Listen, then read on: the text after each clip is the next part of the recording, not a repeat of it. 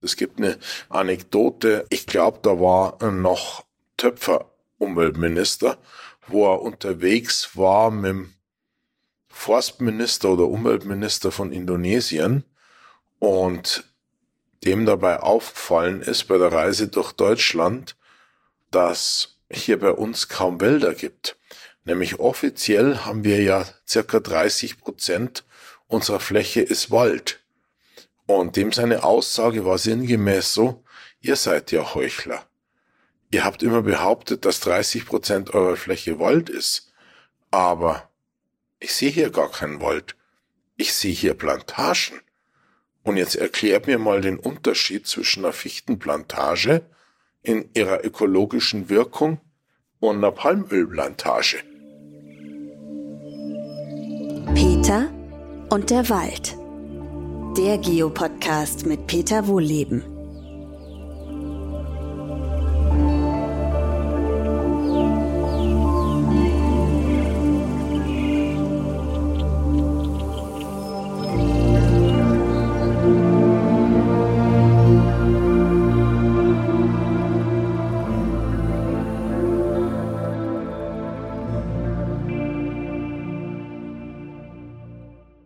Willkommen zu einer neuen Podcast-Folge. Heute spreche ich mit Anton Hofreiter, Mitglied des Deutschen Bundestags, Vorsitzender des Europaausschusses und Biologe und ein toller Pralinenmacher.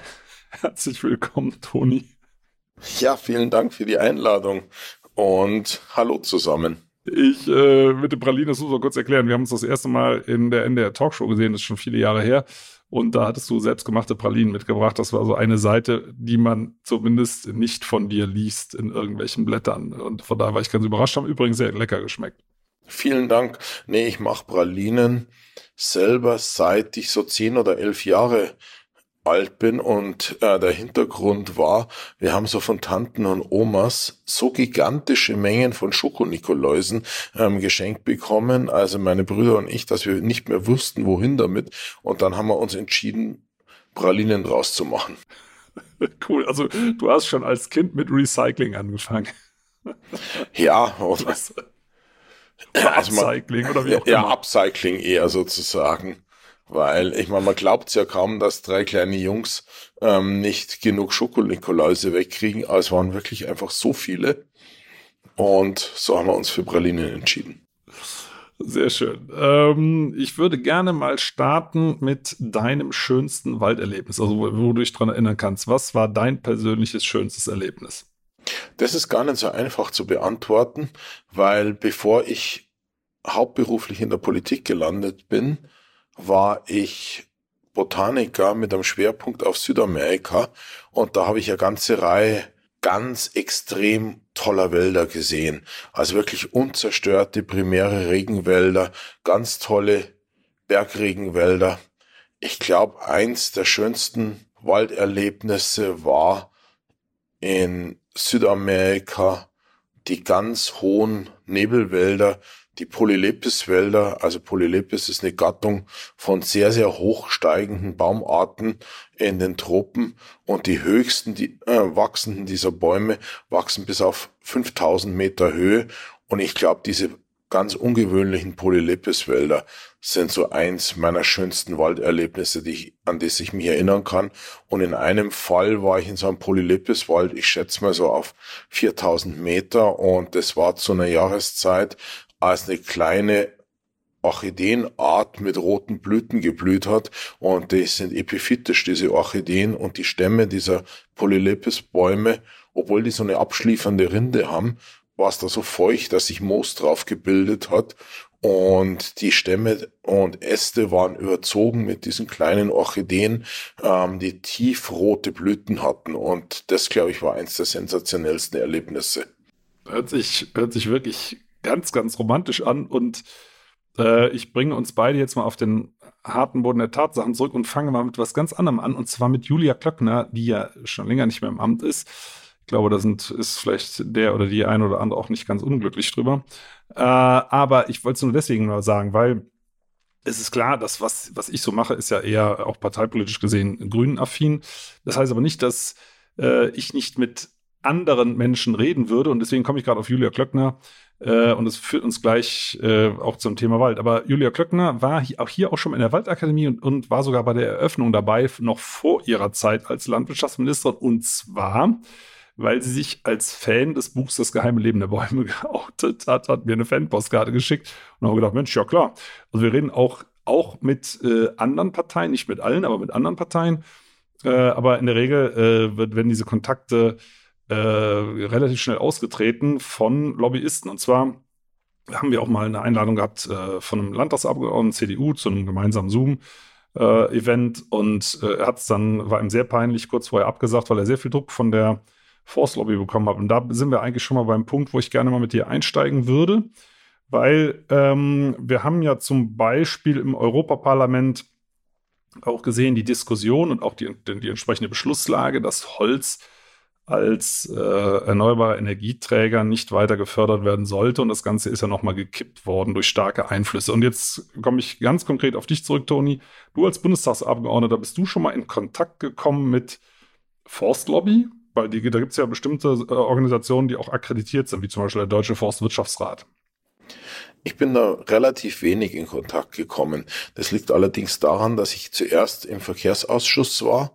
Dann äh, war ich Fraktionsvorsitzender, wo man sowieso nur einen ganz kleinen Bruchteil der Gesprächswünsche überhaupt erfüllen kann, weil schlichtweg, also es klingt, soll jetzt überhaupt nicht arrogant klingen, aber der Tag hat halt nur 24 Stunden und als Fraktionsvorsitzender, ich hatte so viele Gesprächsanfragen, ich hätte da einfach jeden Tag fünf bis zehnmal ausfüllen können und jetzt als Europaausschussvorsitzender habe ich es mit einem ganz, ganz breiten Spektrum an Themen zu tun, aber diese spezielle Lobby richtet sich eher an den Umweltausschuss, eher an den Landwirtschaftsausschuss und von den Kolleginnen und Kollegen ist mir da berichtet worden, dass die zum Teil sehr intensiv lobbyiert werden.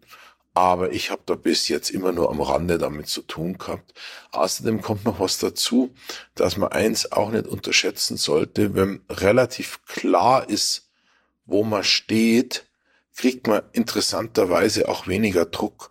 Also das Beispiel von deinem Unionsabgeordneten, der eine Veranstaltung mit dir machen wollte und dann auf massiven Druck absagen musste, die kriegen zum Teil deutlich mehr Druck als manche grüne Abgeordnete, weil manche Lobbyisten sich sagen, äh, die Grünen sind eh für uns verloren und dann konzentriert man sich auf die ähm, unschuldigen Unionsabgeordneten.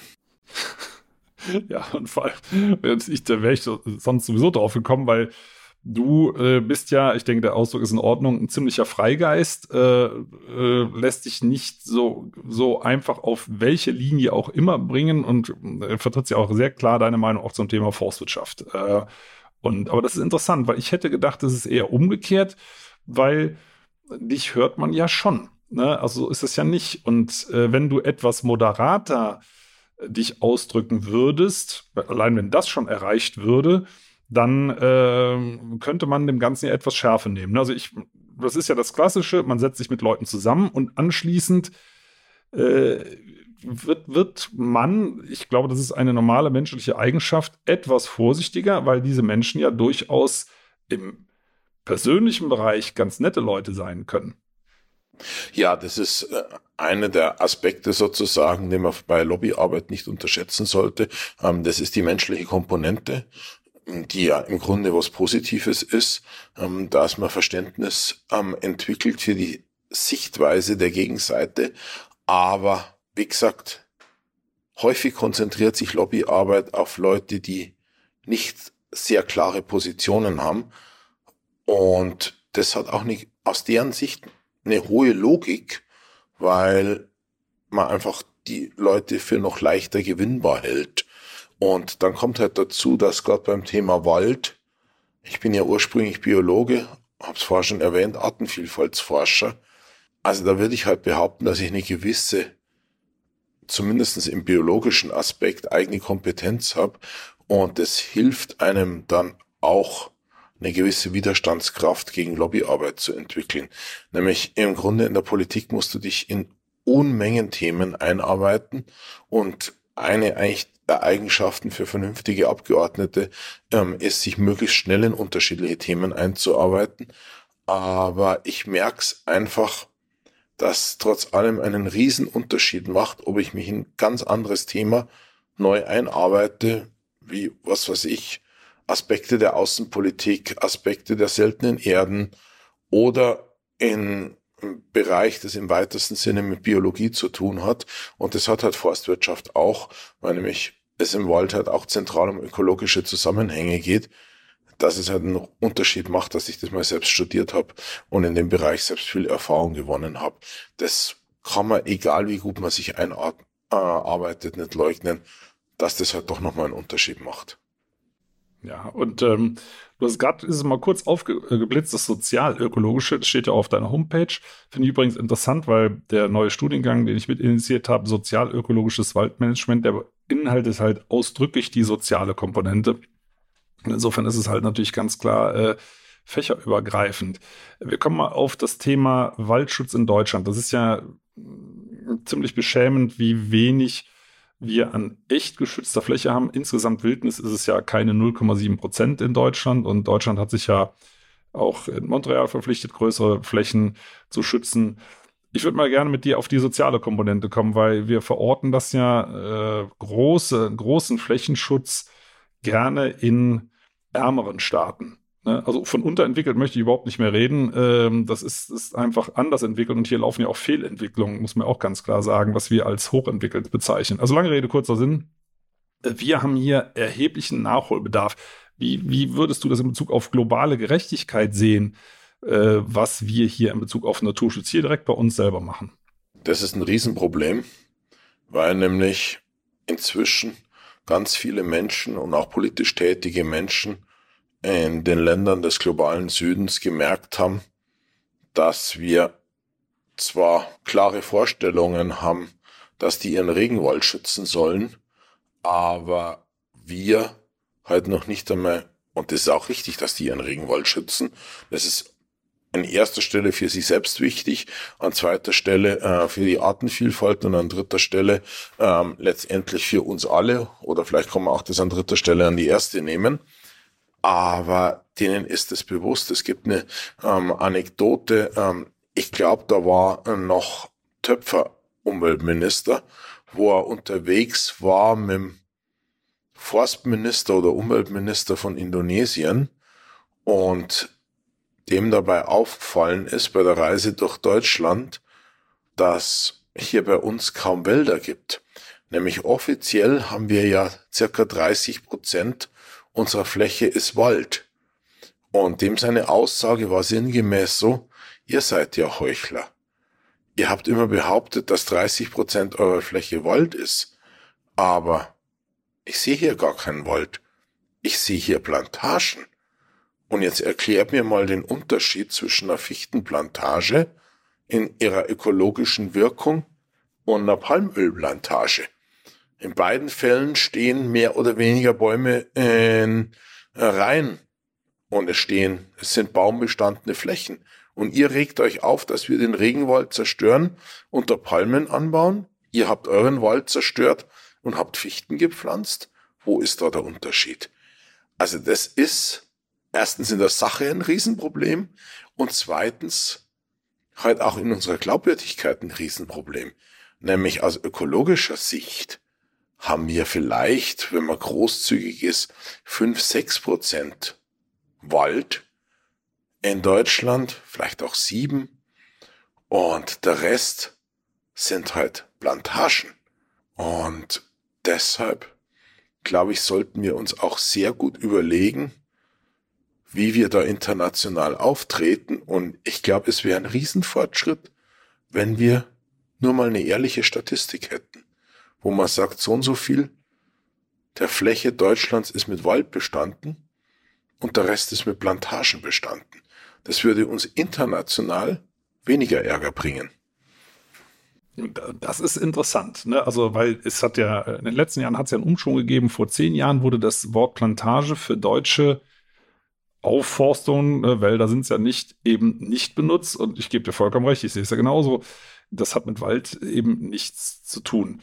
Ähm, aber das ist interessant, dass es eigentlich erstmal um das Eingeständnis geht. Es geht ja primär gar nicht, das höre ich zumindest bei dir auch raus, gar nicht um Schuldzuweisung, sondern einfach mal um einen ehrlichen Status quo. Richtig? Genau, es geht erstmal im ersten Schritt, wäre wichtig, einfach ein ehrliches Status quo, nämlich man muss sagen, ähm, eine Fichtenplantage oder ein Fichtenforst, äh, wenn man es milder ausdrücken will, hat mit einem natürlichen mitteleuropäischen Wald ungefähr genauso viel zu tun äh, wie eine Palmölplantage mit einem tropischen Regenwald.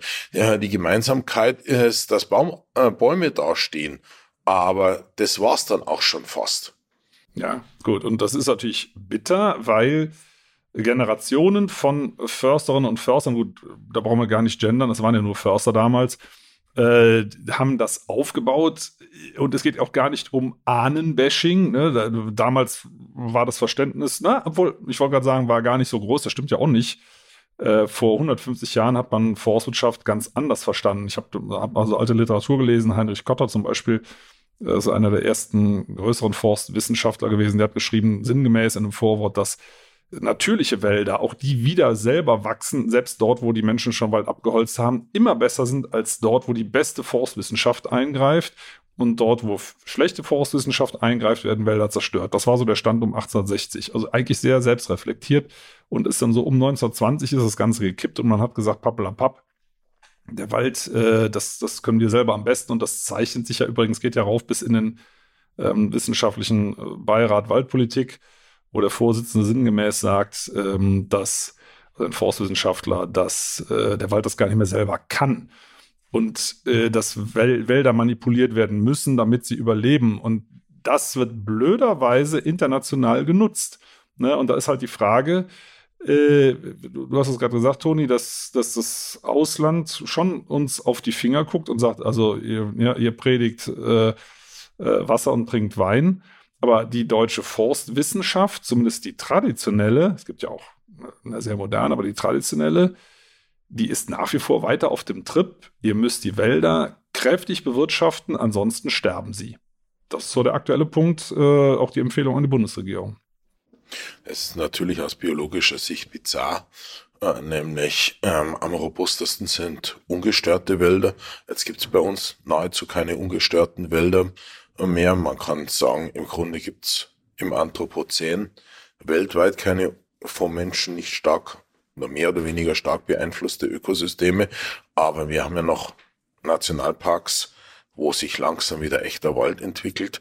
Und aus ökologischer Sicht ist das halt eine gewisse Hybris, weil nämlich wir natürlich Dinge inzwischen sehr, sehr gut verstehen und moderne Wissenschaft sehr, sehr viel weiß, aber Ökosysteme sind einfach sowas Komplexes, dass gerade bei Wäldern im Kern das Klügste ist, wenn man sie sich selbst überlässt, weil nämlich allein auf einem Hektar, ähm, wenn da von selber Bäume aufwachsen, wachsen um Größenordnung äh,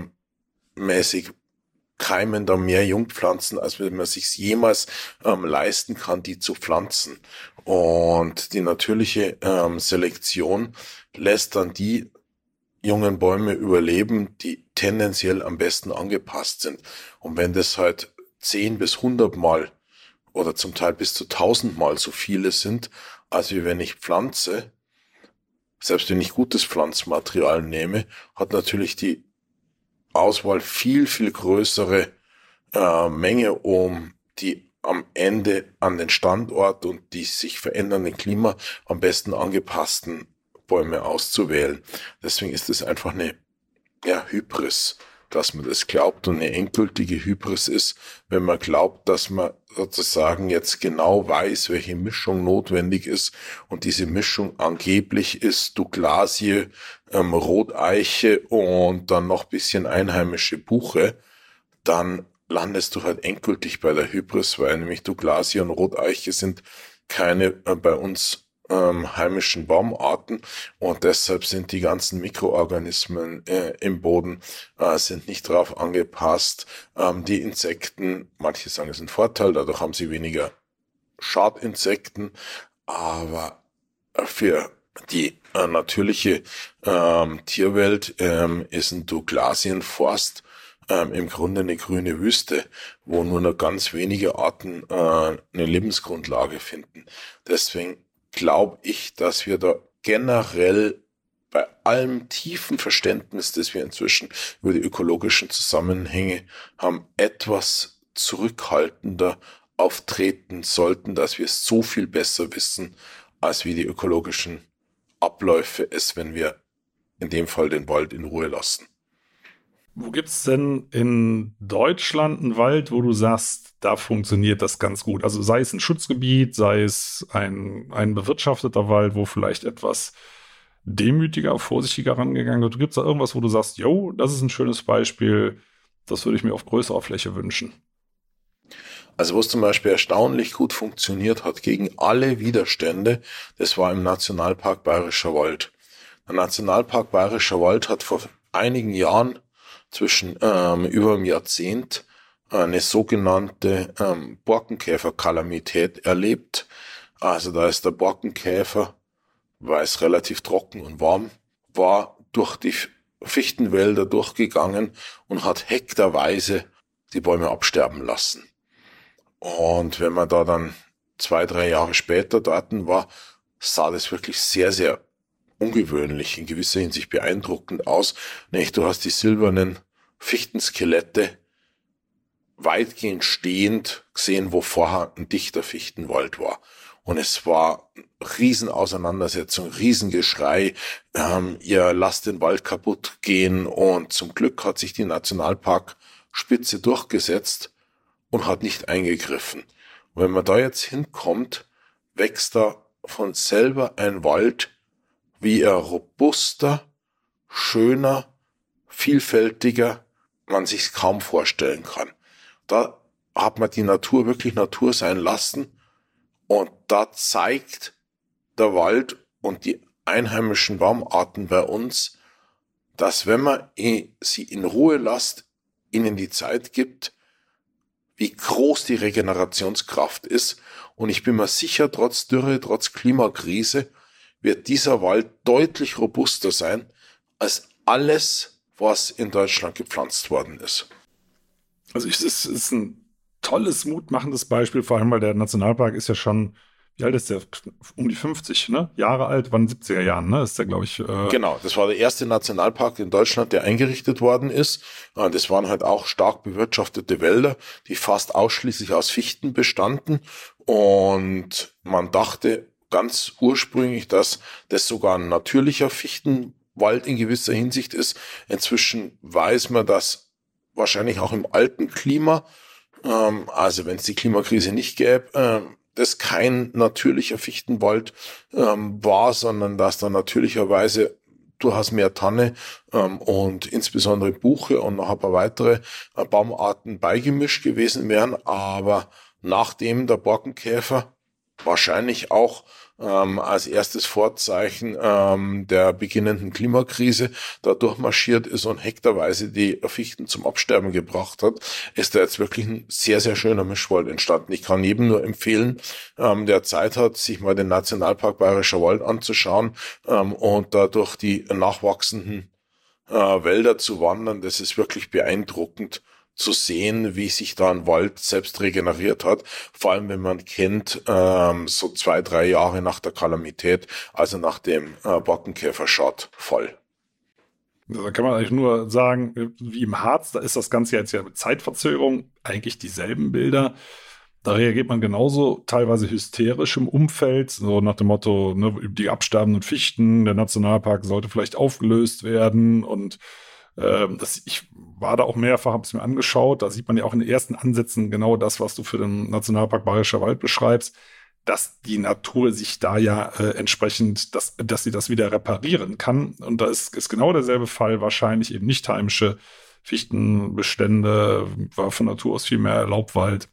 Und äh, da kann man nur sagen, haltet durch. Und die Frage ist jetzt, für sagen wir, uns als Zivilgesellschaft, wie kann man, oder auch äh, NGOs, wie auch immer, wie kann man das äh, unterstützen, dass das stärker kommt. Das eine sind ja die politischen Maßnahmen, also dass man erstmal beschließt, Nationalpark soll kommen, aber äh, häufig greifen ja da, also das kommt schon auch, auch natürlich aus der Forst- und Holzindustrie, ähm, dann Meldungen stimmen, dass das verlorene Flächen sind, dass das äh, für den äh, Klimaschutz ganz schlecht ist, weil da ja kein Holz verwendet wird. Es sind ja ganz kleine Flächen, aber irgendwo ist die Frage, kann man da irgendwie, hast du irgendeine Idee, wie wir, wir auch vielleicht auch als Waldakademie sowas stärker unterstützen können, damit wir von diesen 0,7 Prozent, was ja wirklich viel zu wenig ist, wenigstens auf ein paar Prozent Fläche kommen und dass das gesellschaftlich breiter akzeptiert wird. Das ist ja ein, eines der großen Probleme, ne? dass, das als Katastrophe häufig dargestellt wird. In Wirklichkeit ist es ja ein Umwandlungsprozess.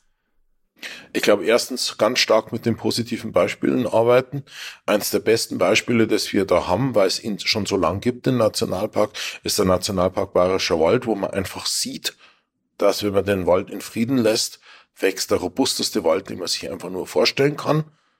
Und wie gesagt, wie du selber gesagt hast, geht es ja nicht darum, 100 Prozent ähm, der Flächen dahin zu verwandeln, sondern vielleicht von 0,7 Prozent ähm, mal auf 5 Prozent zu kommen, was schon ein Riesenfortschritt wäre. Dann wären immer noch 95 Prozent stark genutzte Wälder. Ähm, deutlich zu machen, dass das Stabilitätsinseln sind in den Wäldern und dass diese Stabilitätsinseln letztendlich allen anderen Flächen auch nutzen. Wir verstehen dadurch auch erst so richtig, wie Wald in Mitteleuropa funktioniert. Nämlich, das ist etwas, was man sich auch kaum vorstellen kann. Aber es gibt praktisch keine natürlichen Wälder in Mitteleuropa mehr und diese Entwicklung im Nationalpark Bayerischer Wald äh, nach der Bockenkäferkatastrophe, da hat man seit langem das erste Mal wieder so richtig nat großflächige natürliche Waldentwicklung nach einem ähm, Schadinsektenereignis beobachten können, ohne dass der Mensch eingreift.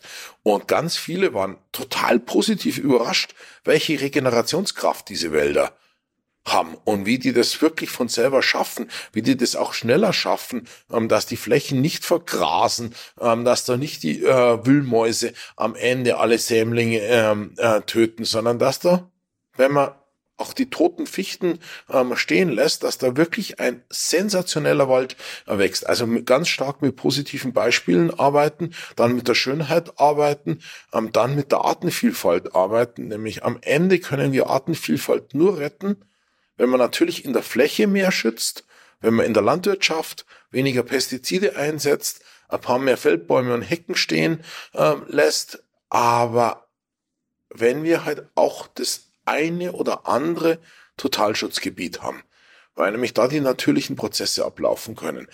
Haben wir das eine oder andere äh, Totalschutzgebiet schon, aber wie du selbst sagst, es sind halt 0,7 Prozent. Und 0,7 Prozent ist halt immer noch zu wenig.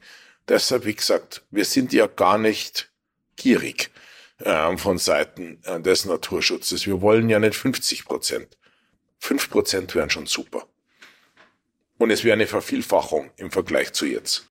Das ist doch ein sehr schönes äh, Gesprächsresümee und ich finde auch den, Ausdruck, äh, den Ausblick sehr tröstlich, wie kräftig Wald zurückkommen kann und dass wir da eben mittlerweile eben dieses Großprojekt, Großschutzgebiet Bayerischer Wald haben, wo man sieht, ja, es geht und es geht sogar schneller und es geht ist schöner und es ist auch ganz wunderbar und es ist auch keine Fläche, die für Menschen verloren ist. Ganz im Gegenteil, man kann das ja erwandern, erfahren, erleben. Also ich finde das einen sehr, sehr schönen positiven Ausblick.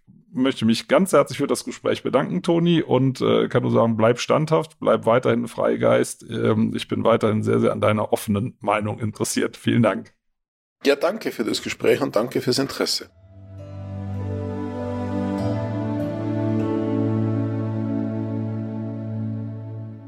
Schön, dass ihr zugehört habt. Vielen Dank. Und wenn euch die Folge gefallen hat, dann abonniert doch den Podcast einfach auf RTL Plus Musik, Apple Podcasts, Spotify oder irgendeiner anderen Plattform. Und über eine Bewertung bei Apple Podcast würde ich mich auch sehr freuen. Übrigens könnt ihr dort auch gerne kommentieren. In der Podcast-Beschreibung findet ihr auch einen Link zur Waldakademie. Da könnt ihr mal ein bisschen stöbern. Und jetzt gibt es zum Abschluss noch etwas Waldatmosphäre für zu Hause. Viel Spaß und bis zum nächsten Mal.